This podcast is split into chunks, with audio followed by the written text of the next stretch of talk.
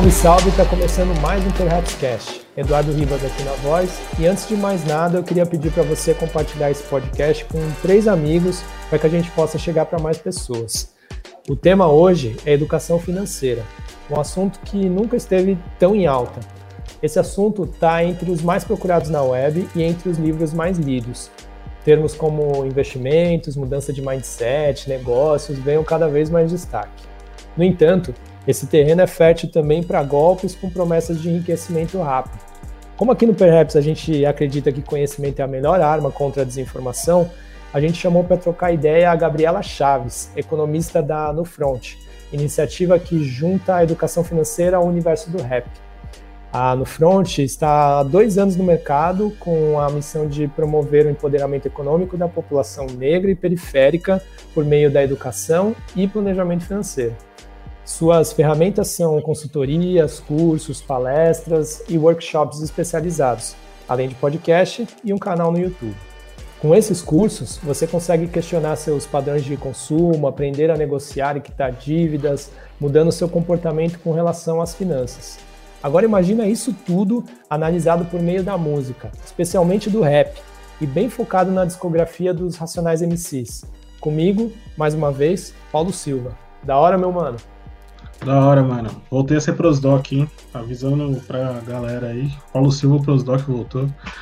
Salve, mano. Bastante tempo já que a gente quer falar sobre grana, né? Acho que era um assunto que a gente via a importância crescendo a cada dia. Temos vários bons exemplos aí de pessoas que, que veem o dinheiro com um olhar responsável, né? E a No Front já é um trabalho que eu acompanho há um bom tempo, assim, acompanho eles nas redes sociais. Que bom que a gente vai conseguir trocar essa ideia com a Gabriela. Da hora. Aliás, o Paulo também tem um texto muito bom aí, uma entrevista com a Nath Finanças, que está lá no perhaps.com. Leiam e mergulhem nesse tema aí que vale a pena. Bora para as ideias.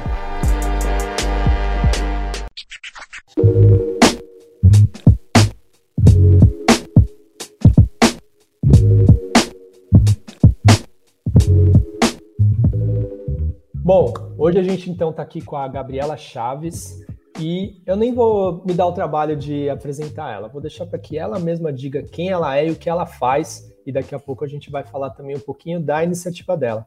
Gabriela, por favor, quem é Gabriela Chaves por Gabriela Chaves? Oh, boa noite, quero agradecer o convite. É, eu sou economista, é, atualmente eu faço mestrado em Economia Política Mundial pela Universidade Federal do ABC. E eu sou fundadora da No Front Empoderamento Financeiro, que é uma plataforma que ensina a economia a partir da discografia dos Racionais MCs. A gente usa músicas de rap para ensinar economia e educação financeira. Também sou pesquisadora é, de duas, é, dois institutos de pesquisa. Um é o NEPAFRO, Núcleo de Estudos e Pesquisa Afro-Americanos, e o outro é o SMAIAS, Samoio Institute for Agrarian Studies. Então, é, essa sou eu hoje. muito bom, muito bom. Agora a curiosidade, né, que linka um pouquinho aí com o que o Perhaps fala e com o que a gente mais se relaciona, que é a música rap. Eu queria saber de onde que vem essa sacada, né, de falar de um assunto tão complexo na vida de várias pessoas, que é a vida financeira, colocando racionais MCs, que é algo que acaba é, conseguindo se comunicar com várias pessoas de diferentes classes sociais, de diferentes cores, é, de diferentes regiões, é, é, porque acho que essa foi a grande sacada de vocês, né? Porque falar de finanças, felizmente, hoje as pessoas estão conseguindo fazer mais, né? Antes não era algo assim tão fácil de, de se ter acesso, era aquele papo complicado, e pensava em dinheiro, o pessoal já tinha dor de cabeça. Hoje, felizmente, esse assunto está ficando um pouquinho mais popular, né? Mas e essa sacada de colocar racionais MCs na jogada? Bom, na verdade, eu, eu não fiz o, o caminho de dar economia para o rap, mas foi o inverso, porque eu cresci no Taboão da Serra, que é muito perto do Capão Redondo, então o Racionais faz parte da minha construção enquanto pessoa. O primeiro show da minha vida foi um show do Racionais, com seis anos de idade, na pracinha do campo do Pirajussara. Então, assim, o Racionais é uma coisa muito presente na minha vida, uma elaboração, assim, quase que intuitiva, eu sou capaz de declamar Racionais em qualquer situação da vida. E a partir do momento em que eu vou para a faculdade, que eu começo a trabalhar no mercado financeiro, eu descubro esse universo do mercado, do mundo dos investimentos, de acumulação, e, e quando eu volto para casa, eu vejo que ninguém faz ideia de que isso existe. Então, foi o choque que eu tive quando eu comecei a trabalhar no mercado financeiro que me fez é, ter a necessidade de falar: peraí, como é que eu posso fazer as pessoas entenderem que falar de economia não é só para milionário? Todo mundo lida com dinheiro todo dia. Inclusive, a economia se constrói com base nos centavos e não nos milhões. Então, é, aí nesse processo eu acho que foi um, quase que instintivo trazer o Racionais, porque quando o Mano Brown fala da alegria do olhar do parceiro, de poder comprar o azul, o vermelho, o balcão, o espelho, ele está falando dessa relação da periferia com o dinheiro, que é uma relação difícil não só na escassez, mas também quando a gente ascende economicamente. Quantos exemplos a gente tem de jogadores de futebol, músicos, que fizeram uma grana danada, mas é, morreram é, na miséria por não ter esse conhecimento de gestão financeira, porque a gente não é treinado para isso, né? A gente é treinado para sobreviver, a gente consegue se virar bem sobrevivendo, mas ninguém ensinou para a gente como é que faz para fazer um pouquinho mais que isso, viver também, né? É, Gabi, posso chamar de Gabi, né? Claro. Gabi, é... Gabi é... Sua relação com o dinheiro, assim, ela, ela, ela sempre foi, foi tranquila? É, como foi sua experiência na infância, adolescência? Porque a gente, quando pensa em dinheiro, a maioria das vezes, a primeira memória que a gente tem é procurar algum familiar, assim, né? Às vezes, exemplos dos pais que lidam bem ou mal com dinheiro, às vezes é um primo que é uma referência, uma, um primo, uma prima que é uma referência é, tanto pela, pelas coisas que possui ali, acaba se tornando é, eu, eu, gostaria de saber como foi isso para você, assim, nessa na infância e adolescência. Sim, eu não venho de uma família de bancários, banqueiros, nada disso. Meu pai é metalúrgico, minha mãe já teve muitas profissões nessa vida, já foi costureira, já foi segurança, já foi cabeleireira. Hoje ela está estudando para ser assistente social, voltou a estudar, está conseguindo fazer faculdade. Então não é como se eu viesse de uma família estruturada com dinheiro que me ensinou, não. Na verdade, o meu primeiro salário mesmo, sim, porque eu empreendo desde criança, assim, sabe? Já vendi tudo nessa vida. Já vendi tudo nessa vida. Já vendi é, cosmético, roupa, lingerie, comida, doce, porque é a realidade da criança de quebrada. Minha mãe falava para mim, ó, a minha função é te calçar, você não pode andar descalça. Mas eu posso comprar o tênis de 60 reais. Se você quer o tênis de 120, você precisa trabalhar para comprar. Porque o que eu posso é esse. Então, desde criança já tive vários empreendimentos para tentar fazer um dinheirinho para ter as coisas que eu queria. Quando eu comecei a trabalhar no, no mercado de trabalho, que foi como menor aprendiz, assim, gente, eu gastei meu primeiro salário em três dias. Que foi justamente esse movimento de você ver uma grana na conta e falar: Meu Deus, estou rica! Estou rica! Então eu saí do meu trabalho, fui para o shopping, comprei o, o Sunday com mais coisas que tinha, de todos os complementos do Sunday, o maior Sunday que tinha. E eu comprei roupa. E aconteceu uma outra coisa que foi assim: eu dei, eu deixei, separei um dinheiro para minha mãe para ajudar em casa. Mas aí eu fui pro shopping, comprei roupa, comprei comida. E aí, beleza, fui para a escola. Quando eu tava indo para a escola, eu passei por um restaurante japonês. E aí eu falei, cara, é a minha chance. Eu tô rica. Só que eu nunca tinha ido no restaurante japonês. Eu tinha 14 anos e nunca tinha ido no restaurante japonês. E aí eu desci da perua no portal do Morumbi Entrei no restaurante japonês e falei, cara, é agora a minha vez de brilhar. Pedi o cardápio, só que eu não entendia nada do aquele cardápio. Porque eu nunca tinha ido no restaurante japonês.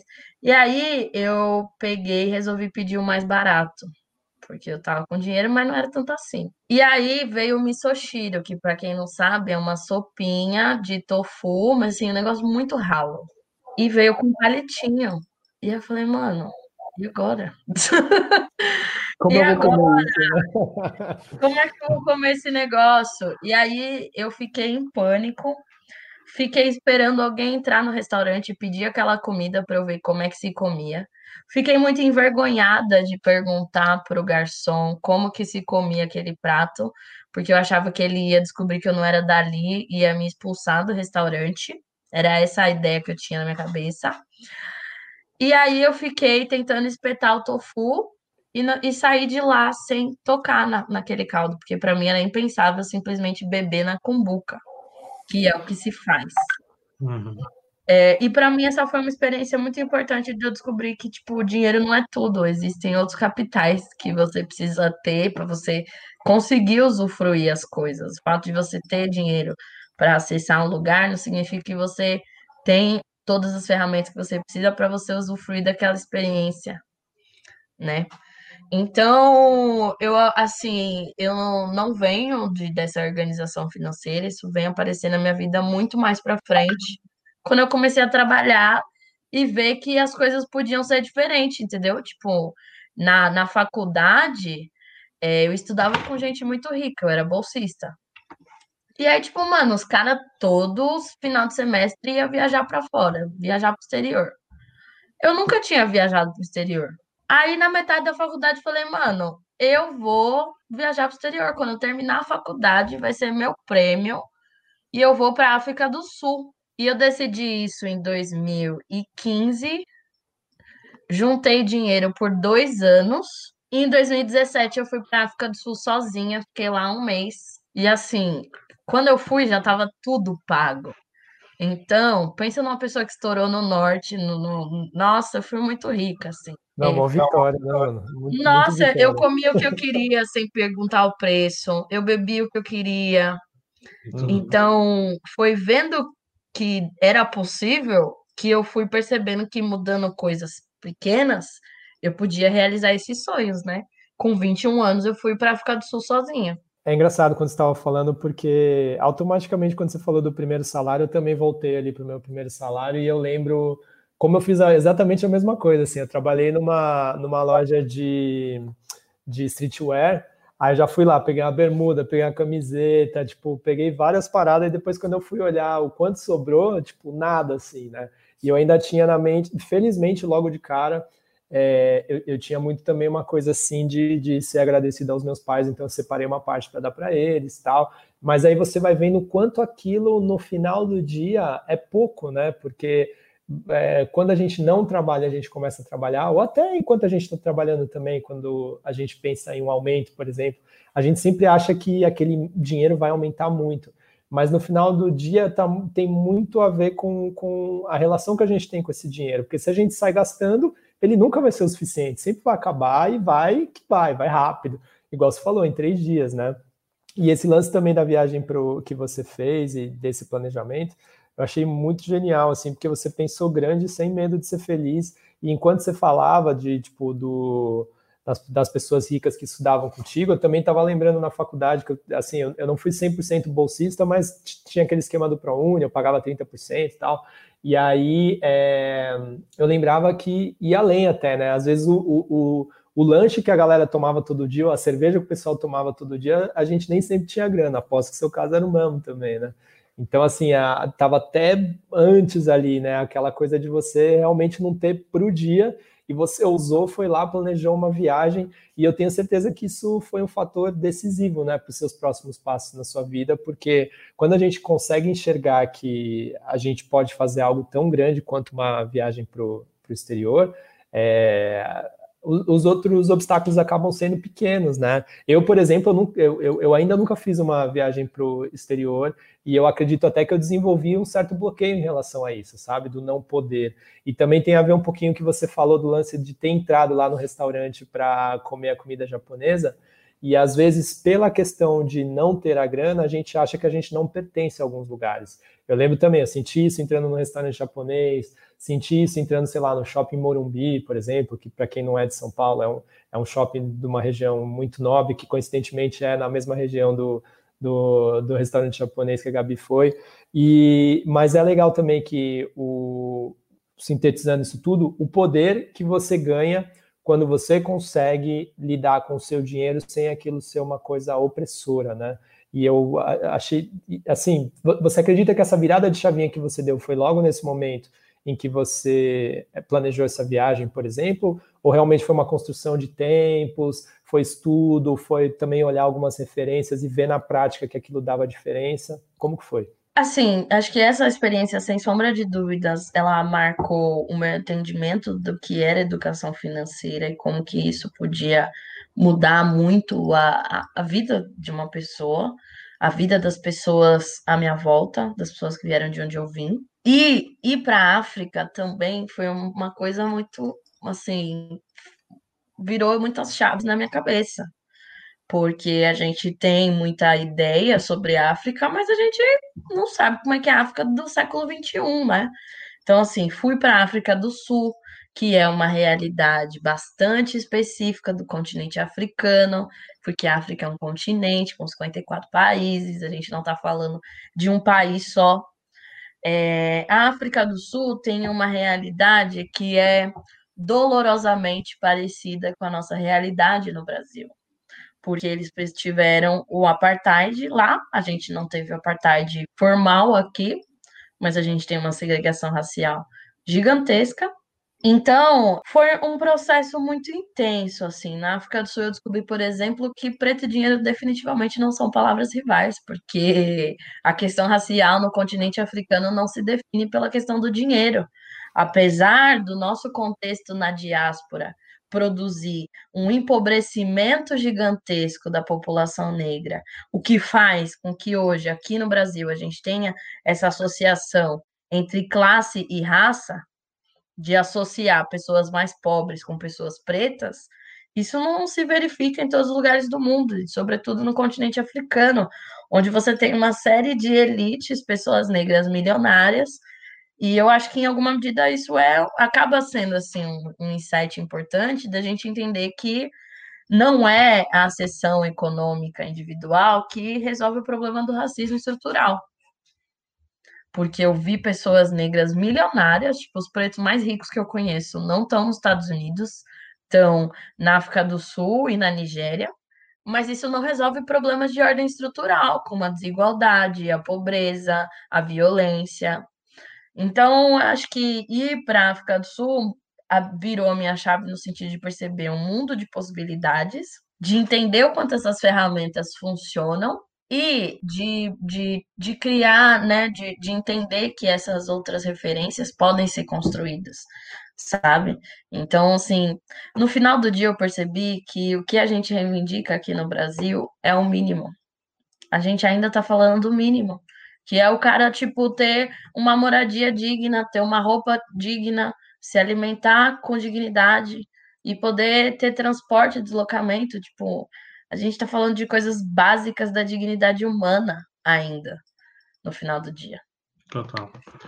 É, Gabi, eu, você falando isso, eu lembrei do, de uma entrevista que o dono da BT, que é um, foi um dos primeiros bilionários, se não o primeiro bilionário negro dos Estados Unidos, ele falando assim sobre é, como a relação do, de ele ser, se tornar um bilionário ainda não, não mudou grandes coisas para ele, porque às vezes quando ele vai tentar pegar o carro dele na saída do restaurante, muita gente chega entregando a chave para ele, sabe? Assim, como se ele fosse o, a pessoa que dirige e tal. Então, é, o que você falou tem muita importância e a gente tem uma, tem uma certa ambiguidade também a, a, a, esse lidar com o dinheiro, né? A gente, ao mesmo tempo que a gente quer acessá-lo, é, tem uma às vezes uma dificuldade, até um, uma barreira assim que a gente vai se colocando como se fosse uma espécie de, de vergonha de ter. Eu não sei, eu não sei se você consegue enxergar dessa forma também, mas às vezes a gente é, vê com maus olhos alguém que utiliza ele, ostenta. É, tem uma frase que o pessoal fala que ser boy é um estado de espírito, né? Tem um cara que paga de boy e o cara é, é mal visto, mas ele nem tem grana e ele tá ele causa uma ojeriza também por conta desse, dessa, desse ostentar que às vezes é, é transmitido de uma forma arrogante.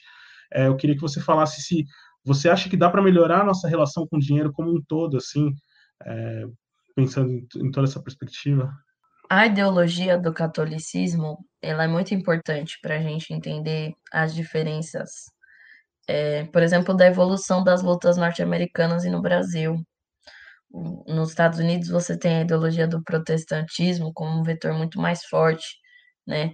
E se o catolicismo vai falar que os ricos não herdarão o reino dos céus, o protestantismo que a gente precisa construir a prosperidade na terra também, não é só no céu.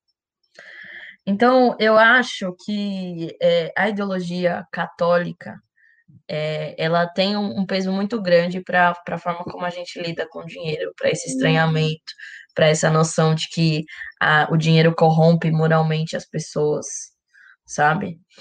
Eu acho que é, o Racionais ele consegue falar dessa coisa do de você ascender do ponto de vista do consumo, mas sem virar playboy. Se você pega aquela música Eu Compro, por exemplo, eles estão falando, tipo, ter um helicóptero no iate, é, mas sem perder a dignidade, né? Sem perder a identidade. Somos o que somos, né?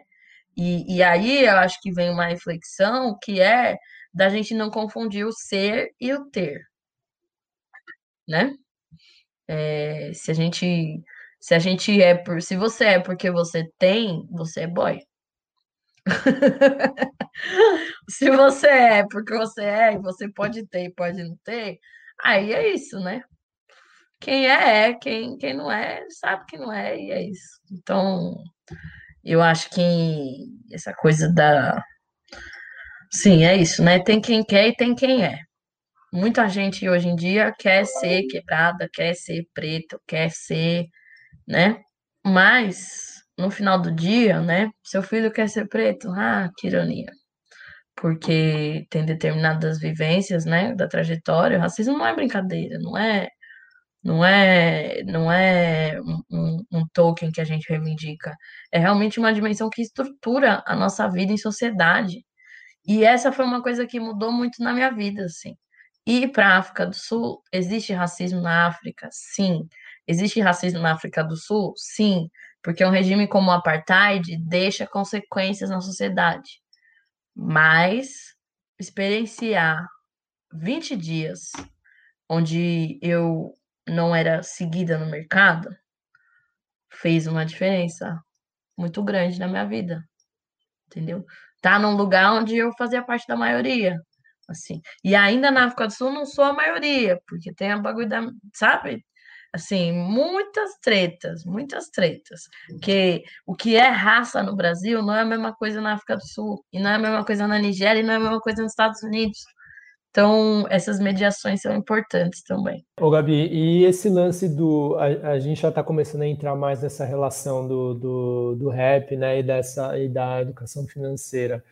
Você acredita que essa parte, pelo menos desse rap mais ostentação, assim, ele, ele de alguma forma ele ajuda a, a, as pessoas a quererem mais, a, a, a focarem nesses, nesses ganhos, é, assim, que, que vão além ali do, do, do, do que a gente conseguiria normalmente, né? Tipo, trabalhando numa, numa numa função qualquer ali que paga salário mínimo, é, e eu digo assim no sentido de querer mais, né, para ter mais. Você acha que isso a, a, ajudou de alguma forma, né, as pessoas a, a, a, buscarem esse progresso, assim, até fazendo um paralelo, né, com, com, com essa questão que você falou, que você falou da, da, da, religião no Brasil e nos Estados Unidos, porque interfere totalmente nisso. Você acha que é, é, esse discurso do rap que impactou tantas, tantos jovens periféricos é, de alguma forma ajudou ou ele atrapalhou por, por de repente mostrar que você tem que ir atrás e que o ter vai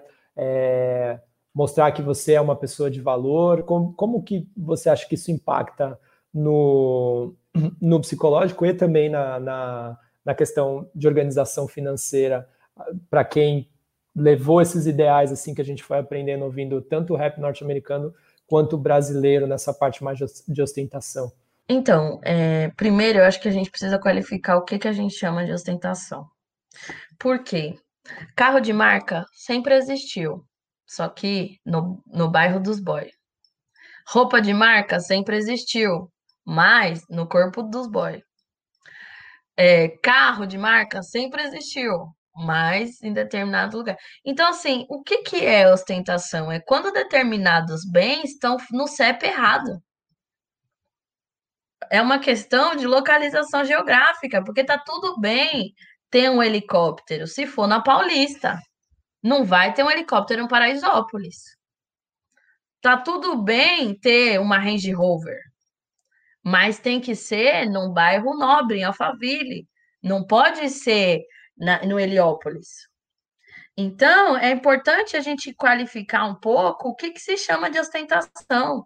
Socialmente, a gente chama de ostentação o consumo que está fora da classe social para que ele, que ele foi direcionado, né? É, então, assim, não é o rap que traz isso, é a desigualdade do capitalismo que cria uma condição onde uns podem ter uma coisa e outros não podem ter nem 10% daquela coisa. Então, é, aí eu respondo, é, essa é uma fala que é do KLJ já em entrevista. A ostentação nada mais é do que um movimento da molecada falando sobre o que eles querem. Tá cansada de falar de pobreza, os moleques querem falar sim de dinheiro, de roupa, de tênis. E no final do dia, qual é o problema do cara querer ter um tênis? Qual é o problema do cara querer é, ter uma qualidade de vida, ter um mínimo de dignidade? Às vezes é o desejo por um tênis que vai fazer o cara arrumar um trampo, segurar naquele trampo, aguentar o chefe chato. É o desejo de uma senhora de comprar uma televisão, uma geladeira nova. Então, assim, por que, que o nosso desejo é criminalizado? Eu não estou falando que o consumo vai resolver a questão do racismo. No próprio Cores e Valores ele fala, mesmo podendo pagar, tenha certeza que vão desconfiar, porque o racismo é disfarçado há muitos séculos. Mas assim, qual é o problema da gente querer ter qualidade de vida? Da gente querer morar com dignidade, da gente querer comer com dignidade, da gente querer se vestir com dignidade. Então, eu entendo aí que parte dessa discussão sobre ostentação ela é extremamente classista, numa realidade de pessoas que não sabe o que é crescer com roupa usada, não sabe o que, que é você, é, enfim, nem fazer ideia de que existem determinados tipos de comida, não sabem, entendeu? O que, que é, não sabem várias coisas, assim. Então, eu acho que assim, tá tudo bem a gente querer ter qualquer coisa. A gente só não pode achar que eu ter um, um, um tênis, uma roupa, vai resolver o problema do racismo, entendeu? Vai ser uma capa mágica que, que me faz não, não sofrer mais racismo. Isso não existe. O Emicida já usou um terno de 15 mil reais e as reações que aconteceram a esse, a esse terno foi mais racismo. As pessoas inconformadas que um homem preto estava usando um terno de 15 mil reais. Aí eu te pergunto, nessas premiações, quantos homens brancos já não usaram ternos muito mais caros do que esse e nunca ninguém questionou nada? Então, acho que é isso, assim. Total. E, assim, é quando a gente pensa em, em periferia, assim, a gente, a gente também fala com um amplo espectro, né, de pessoas, assim. É, o foco da No Front hoje, pelo que eu entendo, são pessoas pretas barra periféricas, né? é, fazendo esse recorte racial, acho que sempre deixando bem evidente, assim. Mas quando a gente fala em periferia, o periferia é um universo, né? Periferia tem pessoas de, de das mais variadas é, situações financeiras. É, então, uma coisa que eu queria ver contigo também, como vocês têm pensado assim é, nessa conversa, sabe? Com, com quem vocês têm é, querido conversar lá no front, é, com, com essa ampla gama mesmo de pessoas que tem desde o cara que, que mora na periferia, mas tem uma situação financeira já diferente, ou também, também tem o cara que está numa situação mais difícil. Qual é o perfil do público assim que vocês conversam querem conversar? Bom, o curso de educação financeira sem neurose que a gente desenvolveu, ele pensa a questão da organização financeira desde o cara que está entalado em dívidas e, e, e precisa de uma organização financeira para sair da situação de endividamento, quanto ao cara que está ali com as contas equilibradas, paga sua dívida, não deve para ninguém, mas não tem um fundo de aposentadoria, uma reserva de emergência. Então, o nosso, o nosso, nossa formação ela é no sentido de promover essa educação financeira integral, de você aprender como se relacionar com as dívidas e sair do endividamento se você tiver, mas se você não tiver endividado, é importante você conhecer para você nunca entrar. E aí você, a gente leva você para o lugar do investimento, de você entender quais são as possibilidades, como que você pode fazer, é assim. Então, tá. a gente acaba atingindo todos esses públicos, entendeu? Que vai uhum. desde o adolescente, que não começou a trabalhar ainda, ao, é, ao, ao chefe da família mesmo, que precisa administrar tudo, a avó, já, já tive cursos que foi três gerações, vó, pai, filho, mãe. Da hora. E a gente tem visto também muito sido falado assim sobre investimento, né? É, agora virou um assunto do momento, assim, um assunto quente e tal. Mas também tem, tem rolado também uma, um, umas coisas não tão legais, assim, que é essas promessas de, dinheiro fácil, sei lá, essas coisas, essas pegadinhas, essas pirâmides financeiras. É, como você tem visto, assim, o pessoal é, que chega ao curso, é, às vezes já, teve, já passou por uma experiência dessa e quer agora ter uma alteração no comportamento ou ele às vezes chega também querendo essa, essa, essa, essa análise do, do investimento, saber como investir melhor? Como tem sido isso? Assim, golpes existem há muito tempo e sempre vão existir. Assim. Então, as pessoas têm que ficar muito ligadas nessa coisa, procurar certificações, pessoas que de fato têm a formação para estar tá falando sobre aquele tema, isso é muito importante. Pesquisar nos órgãos reguladores e tudo mais. Em relação às demandas que a gente recebe, assim, é, eu ainda tenho encontrado uma realidade de muito endividamento. A gente está no meio de uma crise econômica sem precedentes, e a realidade é que a maioria do nosso povo está é, tá na informalidade, está no trabalho doméstico, que foram é, áreas extremamente impactadas nessa pandemia.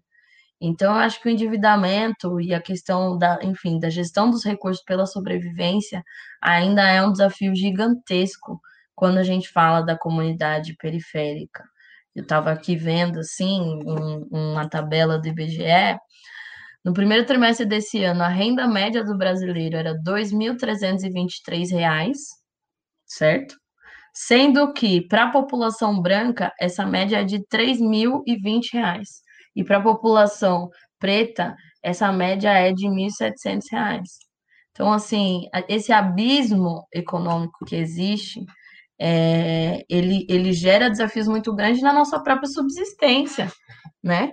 É uma mãe de família que precisa sustentar dois filhos com um salário mínimo e meio.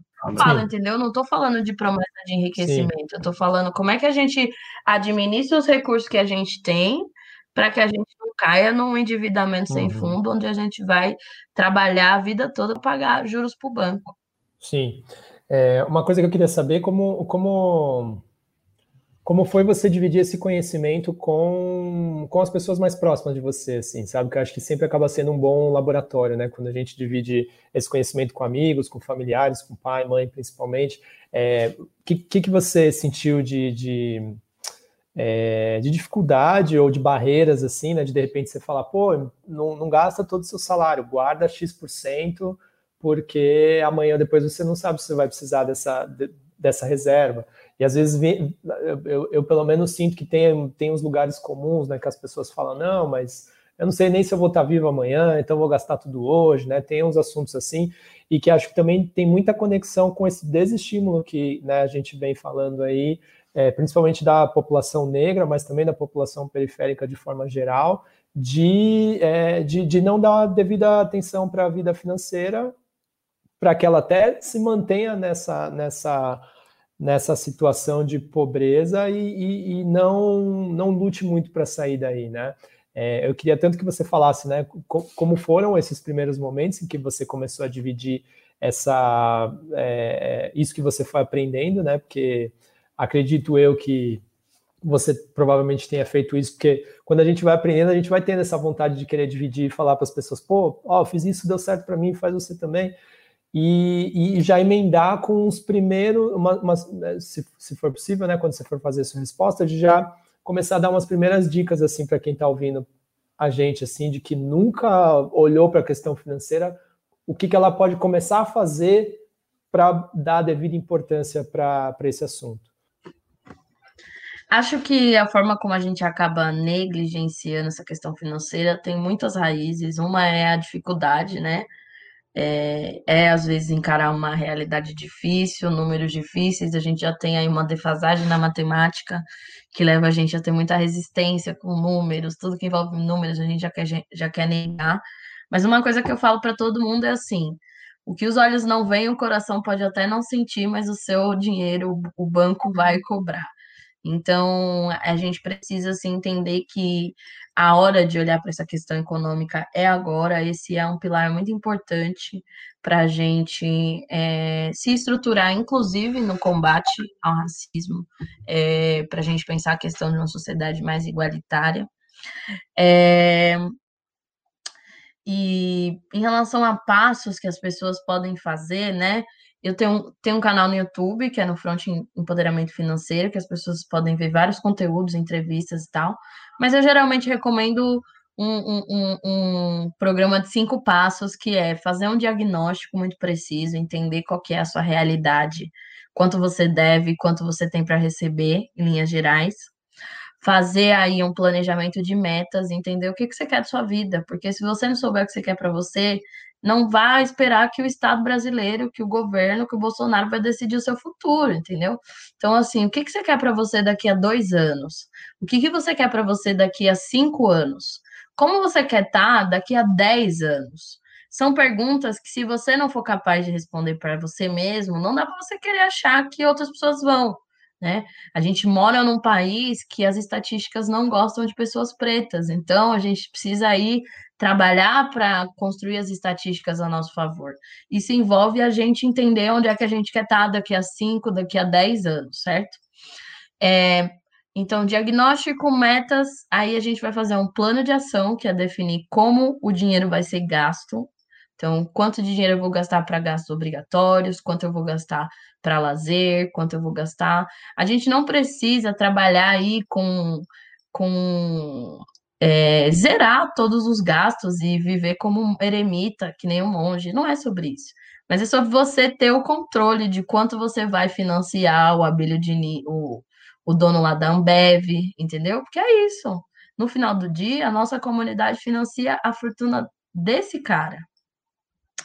Então, é, então assim, você vai beber cerveja? Firmeza, mas assim, compra também uma cerveja artesanal, procura também consumir de uma de uma pessoa que está produzindo comida local, não fica comprando só nos grandes mercados, vamos fortalecer a economia do bairro. É... Depois do planejamento, a gente precisa aí fazer o acompanhamento é, entender como é que está indo e a avaliação, que é avaliar, você sempre precisa estar tá avaliando onde é que você está errando, porque todo mês é um mês, né, gente?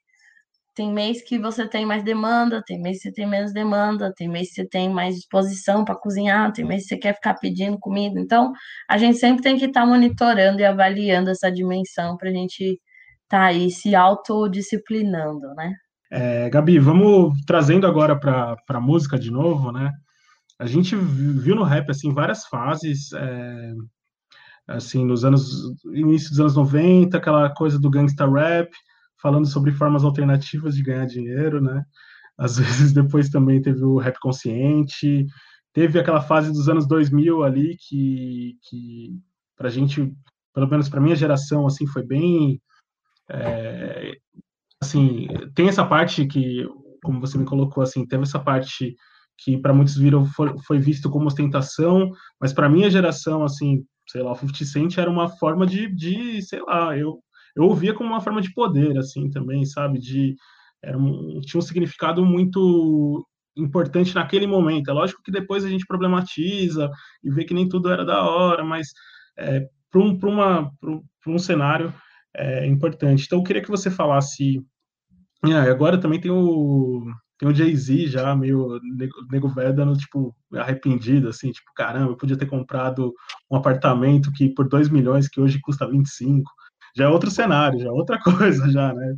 É, eu queria que você falasse um pouco sobre, sobre como você vê, é, qual, qual é o, o, o lado que mais toca você é, com relação à música, qual é que você gosta, lógico, você já falou de Racionais, e também sobre essa questão do, do, do símbolo, né, dessa parte simbólica da, desses, desses, desses artistas, né, de como ele também, eles também podem se tornar uma referência para a gente, até para a gente mudar um pouco, virar um pouco o nosso, o nosso comportamento, as nossas, a nossa vida. Assim, eu particularmente gosto muito do rap de consciência. Acho que é, é para mim essa, esse é uma, um aspecto do rap que é muito importante, mas eu entendo também a importância imagética, a importância histórica é, do, do rap ostentação, do rap falando aí do, do dinheiro e etc. É, eu acredito muito na questão, Paulo, do exemplo pedagógico. Eu acho que, assim, eu não sou tão ligada em rap norte-americano, sou mais ligada em rap nacional. E eu acredito, eu acho que assim, o rap no Brasil, ele tem um poder muito importante de construir a autoestima da periferia. E aí eu tô falando assim, quando eu falo de autoestima, eu não tô falando de estética. Tô falando de da gente se sentir capaz, da gente entender que nosso cabelo é bonito, que a gente não tem que ter vergonha do nosso CEP, que onde a gente mora é legal, eles é que tem que querer vir com nós, e eles não vão vir com nós. então, uhum. eu acho que é, é, o rap ele tem uma função muito importante de nessa construção de autoestima da periferia. É, é, e, e, os símbolos, né? O Mano Brown é um super-herói, KLJ é meu super-herói. É, é, eu gosto muito assim da Camila CDD. Eu sou pirada na Camila CDD e para mim é muito bonito ver uma mulher de 30 anos, preta, da favela, tipo, falando sobre planejamento familiar no último disco dela, entendeu? Sabe? É, então, assim, não sei se eu respondi sua pergunta, mas Sim. eu acredito muito que assim, o discurso comove, mas o exemplo arrasta. A gente tem exemplos dentro do rap nacional de pessoas que estão pensando para além da própria carreira, para além do próprio umbigo, pensando nessa continuidade, nessa questão geracional, nos, na, no investimento, né? Então, assim, mano, tipo, se a gente tem milionários, a gente precisa também ter maquinário na quebrada, a gente precisa ter estúdio, a gente precisa.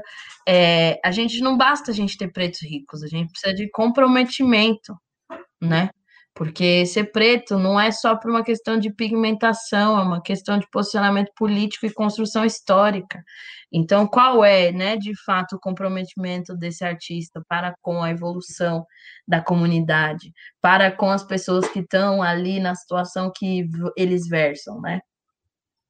Então é isso, eu, eu, eu, sou muito fã, assim, eu, eu acho que essa é uma dimensão do rap que, por mais que tentem, ela não, não vai se perder, assim, da consciência, da crítica, por mais que tentem esvaziar, esse, eu acho que esse é um elemento intrínseco do rap. Bom, Gabi, é, é, é da hora você ter falado isso, porque realmente, né, esses, esses heróis que a gente tem, não só pela música, hoje começam também a falar sobre esses outros assuntos que a gente é, antes não, não, não ouvia falar tanto, né? Por exemplo, é, você citou o Brownston, o KLJ. O KLJ, por exemplo, é um cara que sempre está falando da, do lance da grana, né? Ele, ele, incentiva a molecada a ter seu próprio carro. Aí dele já migra para outras ideias também de, de alimentação. E aí você vai também construindo toda uma, toda uma imagem ali de, de, de um negro bem sucedido de diversas formas, né? E não só financeiramente como você de, alguma, de certa forma também falou ali no, no, no, começo, né? Que não é só a questão da grana que, que vai ditar o, o sucesso de alguém, né? É, e, e, essa parte do referencial é muito legal. E aí acredito que, que, né, é, que a sua iniciativa lá no front, ela também vem muito também é, ocupar esse, esse espaço, né? Que, que faz com que as pessoas tenham mais referências para se identificar olhando ali, pô, tem uma pessoa que nem eu falando isso, então eu, eu, eu me sinto mais próximo disso, né? Que, o, o que que você, eu, eu, queria que você falasse um pouquinho do, do, da importância que você vê dessa representatividade, de ter uma outra pessoa mais parecida com você do outro lado ali, dando uma ideia, que uma coisa é, é, é ver é, a, a, essa pessoa que se parece mais com você trocando essa ideia contigo, e outra coisa é você ver o economista no, sei lá, no Jornal da Globo dando uma ideia que às vezes você fala, mano, o que, que ele isso daí que ele está falando é bom ou é ruim para mim no Porque eu, que eu acho que é, até essa questão do linguajar, dos termos, a, acabaram afastando as pessoas muito, né, da, da, desse olhar para o que está relacionado de alguma forma a dinheiro, né? É, você, eu, eu, queria que você falasse um pouquinho sobre o quanto isso aproximou as pessoas e já também emendar um pouquinho de falar como que está no front na quarentena, né? Que é, acredito que também é, tenha, talvez tenha que repensar algumas coisas por, por, por essa situação caótica que a gente se encontra. Sim, Olha, você fez essa pergunta da, da representatividade para a pessoa errada. Não, no sentido assim, eu tenho uma crítica muito grande a essa questão da representatividade. Assim, eu acho que é, é, essa questão do lugar de fala é muito importante a gente pensar mesmo no, nos sujeitos históricos, no protagonismo, na agência, da gente de fato protagonizar processos próprios. Mas eu acho que o discurso da representatividade tem feito a gente adotar aquela máxima de precisamos ocupar todos os espaços. E a gente não precisa ocupar todos os espaços, a gente precisa ocupar os espaços que a gente quiser.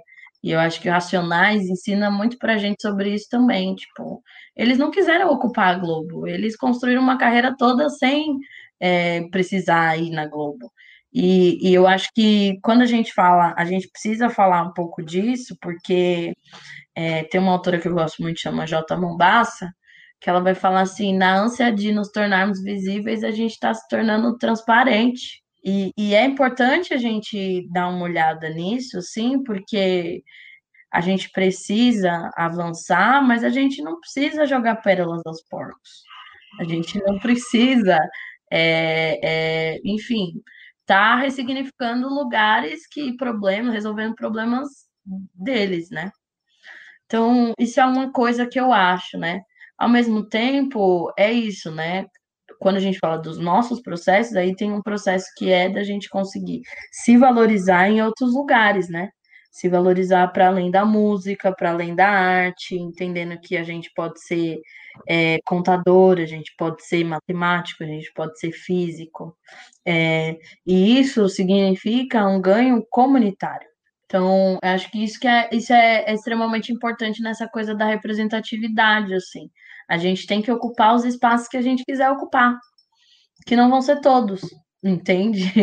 É, é, porque é isso, ninguém é água para estar tá ocupando todos os buracos que existem. Você precisa escolher, a gente precisa ter estratégia e tática, entendeu?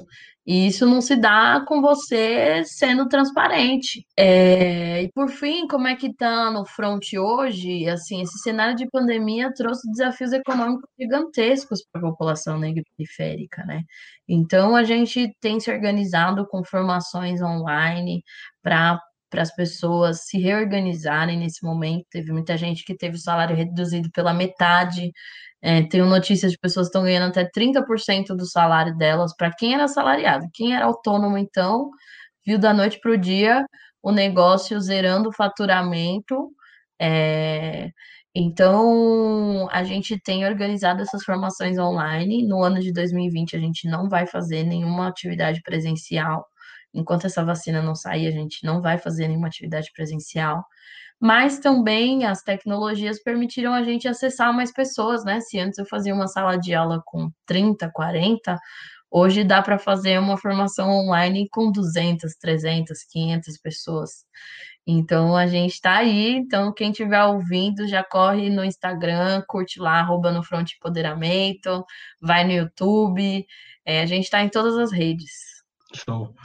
É, eu queria que você deixasse assim uma música, sei lá, quando você tá num dia que não tá muito bem, ou tá precisando dar uma animada assim, qual é o som que você ouve, qual é qual, o que você curte ouvir assim? Olha, eu tenho ouvido muito Preta Cabulosa da Camila CDD, o disco inteiro, porque eu sou pirada na Camila CDD. Inclusive, Camila, se alguém estiver ouvindo esse podcast e conhecer a Camila CDD, por favor, promovam esse encontro. Meu sonho entrevistar, conhecer, falar com a Camila CDD. É... e capítulo 4, versículo 3, que eu acho que é uma música assim para dar aquele, aquela injeção de, de, de energia e você falar, mano, bora pra luta minha intenção é ruim, esvazia o lugar, tô em cima, tô afim, dois para tirar. Então, acho que é, é isso. Ô, Gabi, e você lembra de mais algum, é, não, não conselho financeiro diretamente, né, tipo, vindo de rappers, assim, mas tem, quais são as, as top citações, assim, tipo, que você falou de várias do Racionais, você consegue lembrar de algumas outras, assim, para até para de repente a molecada ouvir, ir atrás e começar a se ligar mais nisso. É, eu acho que o disco do MC da com o Dons e Cabra e a Revolução Silenciosa, ele é um disco muito importante para a gente investigar essa questão, assim, muito importante mesmo. É, ele tem aquela música, eles notam que seu, seu tênis é louco, diz agora que você é burguês, mas com o metrô lotado e cansado, atrasado, quem não tá você? Gente, eu não canto, então eu tô só declamando. Mas é, esse disco inteiro do MC, da, e também o Glorioso Retorno de Quem Nunca Esteve Aqui, assim, a discografia do MC, da, se você olhar com, com carinho, ela é muito, muito, muito rica. O disco da Camila CDD eu acho fenomenal. E tem as duas gêmeas, Tasha e Tracy, o que que o que, o que querer. Eu não sei como é que fala. Só sei que eu tô assim, botando com essas minas no repeat, não consigo mais parar de ouvir essas as braba.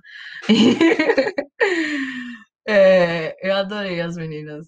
Então, meninas também quero entrevistar vocês, vocês ouvirem esse podcast, quero entrevistar. Olha, eu fazendo anúncio no podcast dos meninos. Não, tá certíssimo. A taxa 3 a gente até consegue fazer a ponte mais fácil. A Camila que talvez tenha um pouco mais de dificuldade, mas no que a gente puder ajudar, conte com a gente, com certeza. Gabi, é, a gente está muito feliz e honrado de ter você aqui hoje. A gente ficou muito feliz, a gente queria fazer essa conversa já há bastante tempo. A gente está muito feliz que, que tenha rolado.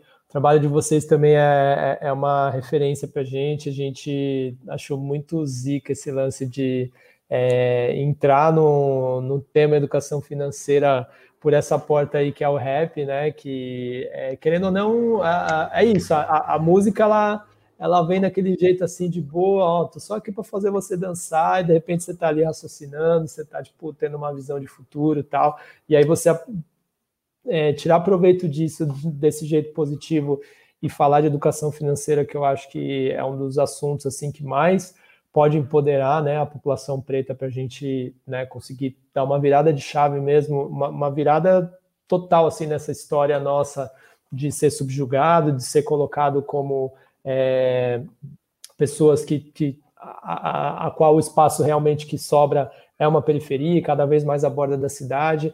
Então, o trabalho que você faz é, é, é você e a Front fazem é fundamental e tem só que realmente ser fortalecido e chegar para mais pessoas e a gente fez questão de, de para quem ouve o Perhaps ainda não conhece, que conheça e que cada vez mais pessoas tenham acesso, porque realmente é, um, é, é algo essencial. Parabéns, conte com a gente para tudo aí, o que precisar, o que quiser, porque é, a gente só quer ver vocês brilhando mesmo e chegando para o máximo de pessoas.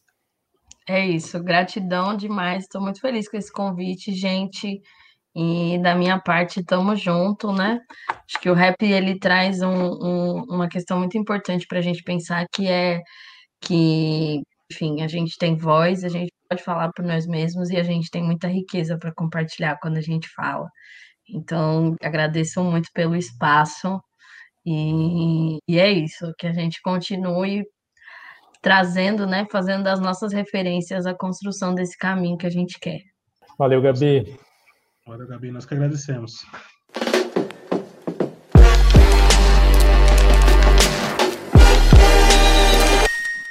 Thank you.